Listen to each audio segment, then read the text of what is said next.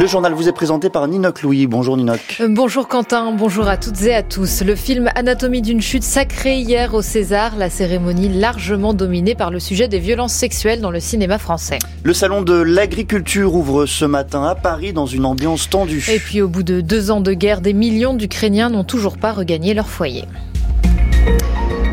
C'est le grand vainqueur de cette cérémonie des Césars, le film Anatomie d'une chute de Justine Trier, récompensé à six reprises hier soir.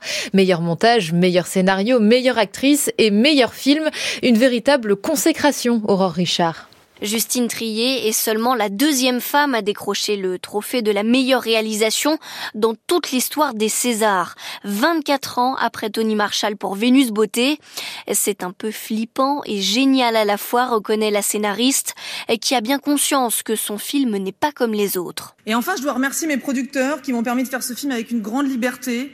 La liberté de ne chercher à correspondre à aucun standard narratif, formel, de genre, moral, de toujours expérimenter, profondément, il n'y a que ça qui m'intéresse en fait dans, dans, le fait de faire des films.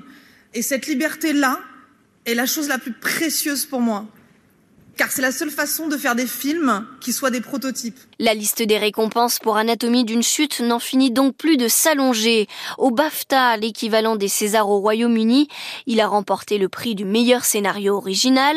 Aux États-Unis, le film de Justine Trier a aussi reçu deux Golden Globes, une cérémonie souvent considérée comme l'antichambre des Oscars.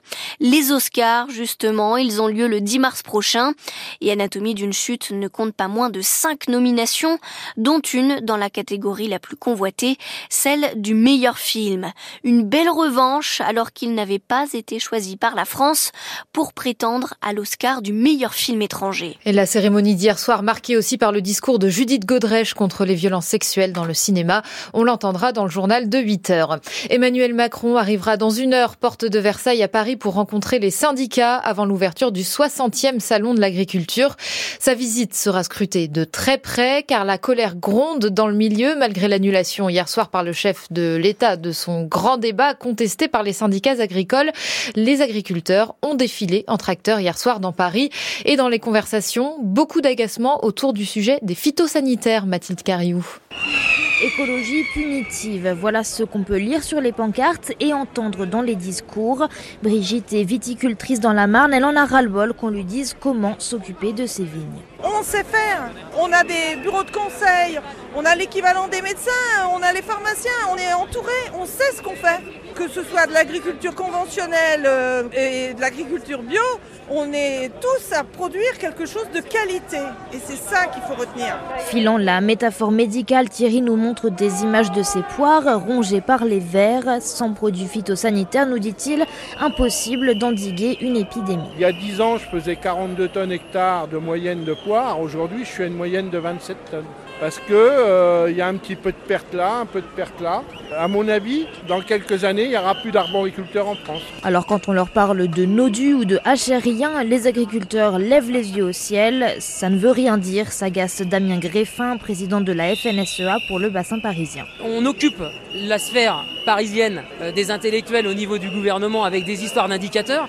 Et l'agriculteur en production de cerises dans le sud, il se dit mais moi, j'ai plus la molécule pour produire mes cerises, je vais devoir arracher mes cerisiers et demain on ne produira plus de cerises en France. Ça manque de concret. Mais c'est pas que ça manque de concret, c'est que c'est complètement déconnecté de la réalité de ce que vit un agriculteur aujourd'hui en France. Comme depuis trois mois, les agriculteurs attendent des mesures claires qui se concrétisent directement dans les champs. Mathilde Cariou, des condamnations bien en deçà des réquisitions et plusieurs acquittements au procès des attentats de Trèbes et de Carcassonne qui avaient fait quatre morts, dont le gendarme Arnaud Beltrame en 2018. Hier soir, la Cour d'assises spéciale de Paris a condamné les cinq accusés à des peines de quatre ans maximum. Seule la petite amie du terroriste a été reconnue coupable d'association de malfaiteurs terroristes criminels. C'était il y a deux ans, jour pour jour, l'invasion de l'Ukraine par la Russie. Depuis, plus de 8 millions d'Ukrainiens ont quitté leur pays. La plupart ont été accueillis en Europe, mais où? Les précisions de Valérie Crova. Avec plus d'un million de réfugiés comptabilisés en septembre dernier, l'Allemagne est le pays qui a le plus ouvert ses portes aux Ukrainiens. Confrontés à une pénurie de main-d'œuvre chronique, les entreprises d'outre-Rhin trouvent auprès des réfugiés ukrainiens un levier de croissance important.